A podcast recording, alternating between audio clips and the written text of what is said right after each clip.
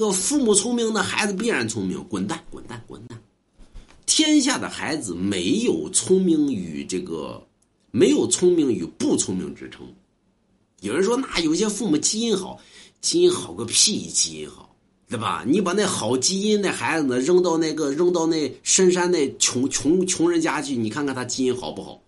对不对？一天的累死累活在地里边干活的，也没有什么补习班，也没有这个报，你让他给我聪明一下。所以，聪不聪明是在于后期的学习之上，而跟基因呢其实有关系，关系性并不是很大。父母是孩子的第一任老师，所以是父母的教育之上，这孩子呢到底是聪不聪明？你教育好了，自然而然聪明。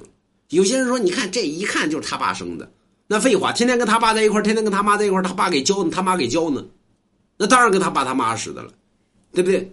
你你比如说，咱们说有些有些人家抱养一个孩子。不告诉你抱养的话，你也不知道他是抱养的。你看人家跟他父母多像，他爸来一句：“其实我们家孩子是抱的。”为什么呢？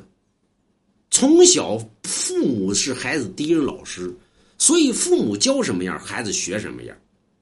那么，所以并非于说这个父母不是个玩不是个玩意儿，对吧？这孩子就不是个玩意儿。那要跟着父母在一块待着，那当然不是个玩意儿。那那那要那要搁别人家父母教，那就不一样。所以父母干什么，孩子学什么，啊？所以人生下来是三分靠三分靠天，七分靠自己啊！你比如说，你们家孩子笨的话，你买龙王家一幅字的话，他立马就聪明了。